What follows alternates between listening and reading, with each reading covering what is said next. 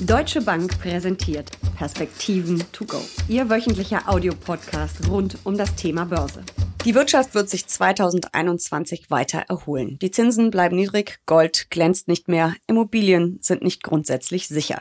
Das war die Botschaft des ersten Teils unseres Jahresausblicks.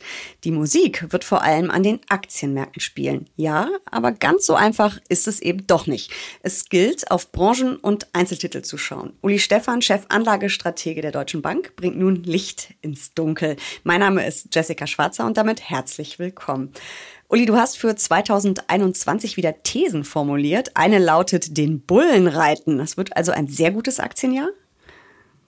Naja, wir haben den, an den Bullen gedacht natürlich, einmal inhaltlich, aber vor allen Dingen, weil China im nächsten Jahr das Jahr des Bullens hat haben das dann am Ende für die Aktienthese nicht verwendet. Es gibt ja Diskussionen darum, ob wir einen größeren Fokus auf weitere Corona-Wellen haben oder aber und wann vor allen Dingen die Impfstoffe kommen. Deswegen haben wir dann äh, doch etwas vorsichtiger äh, formuliert, dass es auf den Zyklus ankommt. Wir sind aber unterm Strich, auch ich, positiv. Ich glaube, dass wir weiterhin Erholung bekommen, dass die Gewinne der Unternehmen auch wieder steigen werden. Äh, und insofern sollte eigentlich 2021 ein ganz gutes Aktienjahr werden. Mhm. Wer wird denn die Nase vorn haben? Eher Europa oder eher die USA? Also ich glaube, dass die zurückgebliebenen preiswerten Zykliker äh, am besten performen werden. Äh, das sind die Unternehmen, die diese Krise überlebt haben, aber vor allen Dingen in Bereichen zu suchen sind wie Reisen und Freizeit, aber auch Grundstoffe, Industrie, wahrscheinlich einige Finanzwerte. Also das sind die, die doch am stärksten unter dieser Corona-Krise noch gelitten haben. Und die sollten sich dann im nächsten Jahr gut entwickeln können, einfach weil wir gewisse Aufholeffekte sehen, weil sich die Wirtschaft langsam wieder normalisiert. Hm, aber ich kann jetzt nicht äh, sagen, auf welche Region man besonders schauen soll dabei. Also diese Frage, die wir, so, wir uns ja oft bei Jahresausblicken stellen, ist es, spielt die Musik in den USA, spielt sie in Europa, spielt sie in Asien? Das kann man dieses Jahr nicht so sagen? Oder für nächstes Jahr vielmehr? Ja, es ist schon so, dass die Europäer grundsätzlich stärker in diesen Bereichen sind. Äh, wenn man sich die Indizes anguckt und auch die Zusammensetzung der Indizes, dann ist Europa eben doch sehr viel zyklischer, sehr viel mehr in Industrie äh, und so weiter und so fort engagiert als in Amerika, wo die Technologie eine viel größere Rolle spielt. Und ich will für nächstes Jahr überhaupt gar nicht, vor allen Dingen auch langfristig nicht die Technologie äh, absingen. Ich glaube nur, dass sie eben einen unglaublichen Run gehabt hat in diesem Jahr und dass im nächsten Jahr äh, die Technologie möglicherweise nicht ganz vorne sein wird, äh, wenn wir diese Erholung sehen, weil dann eben, wie ich das vorhin schon gesagt habe, andere Sektoren äh, davon profitieren sollten. Und insofern sind wir Technologie eher neutral. Äh, und das würde unterm Strich bedeuten, dass Europa und da muss man sehr vorsichtig sein, das äh, passiert ausgesprochen selten, aber dass Europa äh, dann im nächsten Jahr sogar besser performen könnte als die Vereinigten Staaten. Nun ist Europa ja nicht ähm, homogen. Es gibt Länder, in denen die Erholung schon weiter fortgeschritten ist und wahrscheinlich auch schneller weitergehen wird und Länder, in denen das eben noch äh, ruckelt. Ähm, das wird wahrscheinlich an den Börsen ähnlich aussehen. Ja, wir haben ja im Moment ja fast täglich ein, ein Hin und Her genau in dieser Diskussion. Macht Corona und Neuinfektionen Schlachtzeilen oder machen Impfstoffe Schlachtzeilen? Ich würde sogar mal die etwas bösartige Behauptung aufstellen, dass äh, viele Trader über künstliche Intelligenz und Big Data äh, dort Algorithmen haben, die Überschriften von Zeitschriften äh, auslesen und äh, dann diese Algorithmen eben entsprechend danach handeln, weil für einen fundamental äh, orientierten, langfristigen Investor macht es ja gar keinen Sinn, täglich äh, da seine Positionen hin und her zu werfen. Das werden wir wahrscheinlich noch eine Zeit lang haben, Jessica. Wir haben ja schon einige Impfstoffe, wir werden wahrscheinlich noch ein paar mehr äh, kriegen. Die WHO listet ja äh, über 200 äh, Impfstoffe auf, also 214 sind es genau. Also da wird noch mehr kommen. Äh, und wir werden aber oder sind ja im Moment äh, hart in der zweiten Welle drin, die ja nicht nur Deutschland ergriffen hat, sondern eben auch andere Länder, äh, auch die USA. Und insofern werden wir im Moment immer noch diese Diskussion haben. Ich glaube aber, dass die dann Richtung erste Quartal nächsten Jahres, vor allen Dingen Ende ersten Quartals, nachlassen wird dass dann die positiven Daten eher überwiegen werden. Ähm, das hängt natürlich auch davon ab, wie viele Menschen sich am Ende impfen lassen werden, aber Umfragen zeigen, dass man da auch optimistisch sein darf. Und von daher kann das schon sein, dass wir im Moment noch Volatilitäten sehen, aber Richtung zweite Quartal und auch zweite Halbjahr sollte dann Besserung eintreten. Und wie gesagt, normalerweise nehmen die Börsen ja äh, eine solche Entwicklung dann vorweg. Mhm. Wie sieht's denn in äh, Asien und in den Schwellenländern aus? Zu China, das haben wir im ersten Teil unseres Ausblicks ja schon besprochen, hat ja ein wirklich wieder rasantes Wachstum, was nächstes Jahr wirklich Fahrt aufnehmen wird. Äh, wie sieht es in anderen Ländern drumherum aus? Sehen wir da die gleiche Entwicklung? Zykliker holen auf, Technologie hinkt vielleicht nächstes Jahr ein bisschen hinterher, eben auch weil die Messlatte natürlich nach dem sensationellen Tech-Jahr 2020 sehr hoch hängt. Ja, Asien ist und bleibt natürlich eine hochspannende Region. Wir haben China, die ja schon quasi aus der Krise raus sind. Äh, Im nächsten Jahr werden dort Wachstumsraten von äh, neun Prozent und mehr erwartet.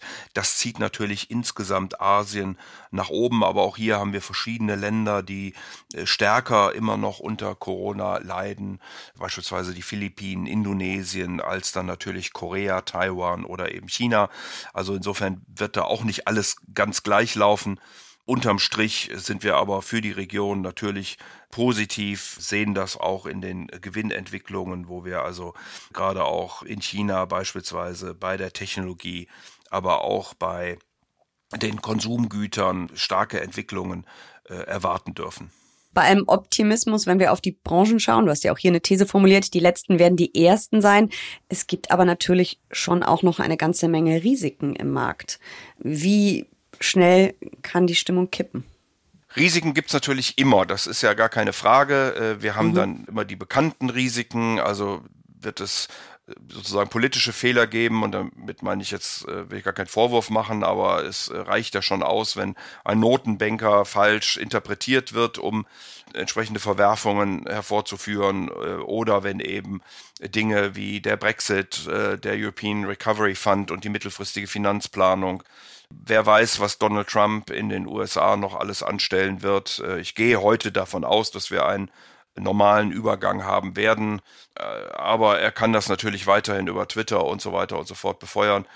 Die ganze Diskussion um Handel, Technologie äh, mit China, China, was einen klaren Plan hat Richtung 2049, eben die größte, stärkste und so weiter Volkswirtschaft der Welt zu werden, weil man dann 100 Jahre alt wird.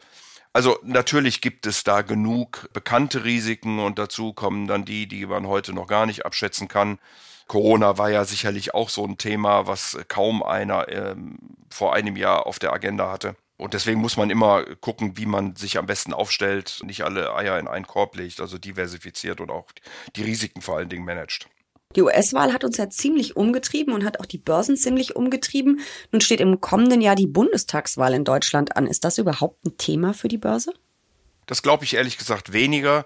Zum einen ist Deutschland natürlich bei weitem nicht ein solcher äh, Kapitalmarkt, so groß, mit so viel Bedeutung äh, wie die Vereinigten Staaten von Amerika. Und auf der anderen Seite äh, wird voraussichtlich ja nach allen Umfragen, die wir bisher kennen, eine Regierung entstehen, die Europa freundlich ist, die auch in vielen Teilen auf Kontinuität setzt, sicherlich mit Nuancen mehr in Richtung äh, Ausbau der grünen Infrastruktur und ähnliche Dinge mehr. Das ist auch alles richtig. Und insofern glaube ich, dass der Kapitalmarkt das zur Kenntnis nimmt, aber da nicht besonders mit Nervosität äh, reagieren wird. Ein weiteres großes Thema an den Märkten ist ESG, Nachhaltigkeit. Auch dazu gibt es in eurem Jahresausblick eine These, Investitionen in eine Zukunft. Wie stark wird das Thema an den Märkten gespielt 2021? Ja, da wird natürlich aus verschiedenen Richtungen gezogen. Zum einen äh, sind es die Menschen äh, draußen im Land, die sich äh, zunehmend mit dem Thema Nachhaltigkeit beschäftigen. Da steht meistens in der Diskussion der Umweltschutz ganz vorne, aber es geht natürlich auch um Arbeitsbedingungen, um transparente Unternehmensführung und ähnliche Dinge. Also das äh, ist einfach ein, ein Interesse bei den Menschen äh, zu investieren, wo man nicht nur eine Rendite bekommt, sondern eben auch etwas Gutes tut.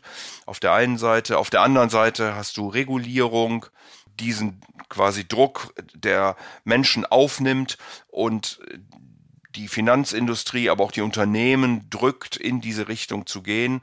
Dadurch, dass sowohl Anleger als auch die Finanzindustrie hier zusammenkommen, glaube ich, dass es einen richtigen Schub geben wird. Nicht nur in 2021, sondern auch darüber hinaus.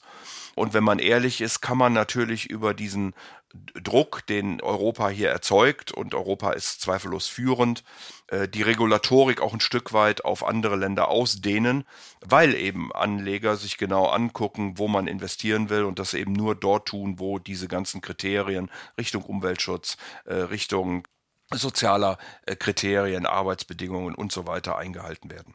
Sind ja mittlerweile sogar auch die Notenbanken, die immer stärker drauf schauen, ähm, dass diese Nachhaltigkeitskriterien ein, eingehalten werden, dass sie weiter gestärkt werden. Also es kommt ja wirklich von allen Seiten, Regierungen, Notenbanken, Gesellschaft. Also es ist wirklich ein absoluter Megatrend.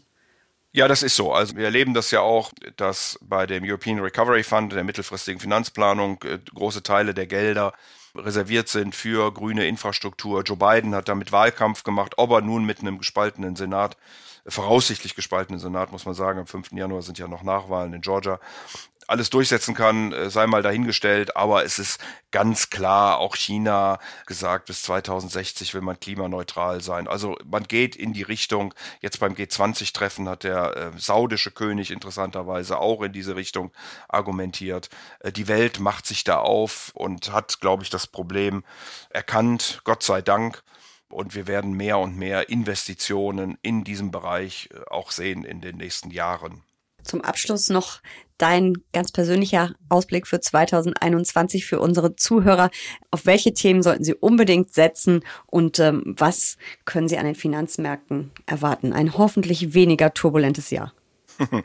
Ja, das äh, wäre zu wünschen. Das Jahr 2020 war schon äh, herausfordernd äh, mit Corona. Ich glaube, wir sind insgesamt ganz gut äh, da durchgekommen. Wir haben früh gesagt, dass äh, Corona irgendwann zu Ende sein wird. Es ist ja kein Krieg gewesen, auch keine Vertrauenskrise, sondern man hat bewusst die Wirtschaft abgeschaltet. Deswegen bin ich auch der Meinung, im nächsten Jahr sollten die Unternehmen, die darunter besonders gelitten haben, äh, besser profitieren, eben Finanzwerte, äh, allen voran Banken und Versicherungen mit etwas höheren Zinsen und der wirtschaftlichen Erholung, die Industriewerte, die von den Fiskalpaketen, von der, von dem Ausbau der grünen Infrastruktur profitieren sollten. Davon dann natürlich auch die Grundstoffe, also die ja, Stahl und so weiter, was man dazu braucht, um dann eben auch diese Infrastruktur hinzustellen. Und wir sind recht optimistisch, was äh, den Gesundheitsbereich angeht. Hier haben wir einfach ein strukturelles Wachstum. Die Bewertungen sind noch nicht so exorbitant. Da würde ich jetzt nicht jedem Corona-Impfstoff hinterher springen müssen. Aber ich glaube, insgesamt ist das ja ein breiterer ähm, Bereich äh, Gesundheit als nur Pharma oder nur Impfstoffe. Und der sollte auch in de, im nächsten Jahr äh, gute Chancen haben können. Wir bleiben auf jeden Fall dran und werden die Marktentwicklung weiter beobachten und besprechen. Vielen Dank für diesen Ausblick und diese Perspektiven to go. Sehr gern.